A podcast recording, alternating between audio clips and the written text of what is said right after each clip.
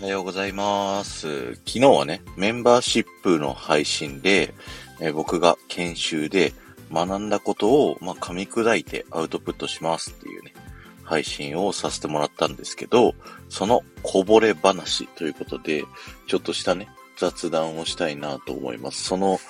研修の中でね、先生が言ってた言葉が、戦略っていう言葉。これをつけると、めちゃくちゃ説得力が上がるっていうね、そんな話をされておりました。えー広告っていう言葉じゃなくて、広告戦略って言ったりとかね、そういった風に、えー上長にね、えー報告すると、承認のハンコがもらいやすいみたいなね、そんな話をされていて、で、自分がね、あ、スタイフで戦略って配信めっちゃやってるわ、と思って、それでね、ちょっと、あって思った。そんな話をね、ちょっと雑談でさせていただきます。スタンド FM ではね、あのー使っている方が、大抵の方は発信者さんであるっていうね、ことで、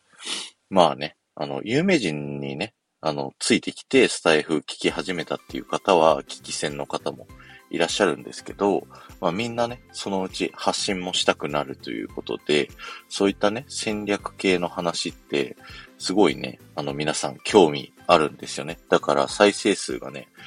ビョンって伸びるんですよ。戦略系の話をさせていただくと。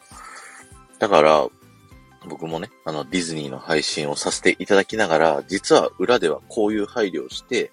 ディズニーの配信をしてるんですよっていうね、そういった配信の仕方をさせていただいていて、でね、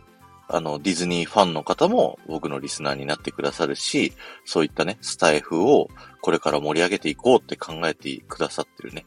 方々も、ちょっと僕の配信をね、最近注目していただいてるみたいな、そんな感じになってきてますので、まさに戦略通りという。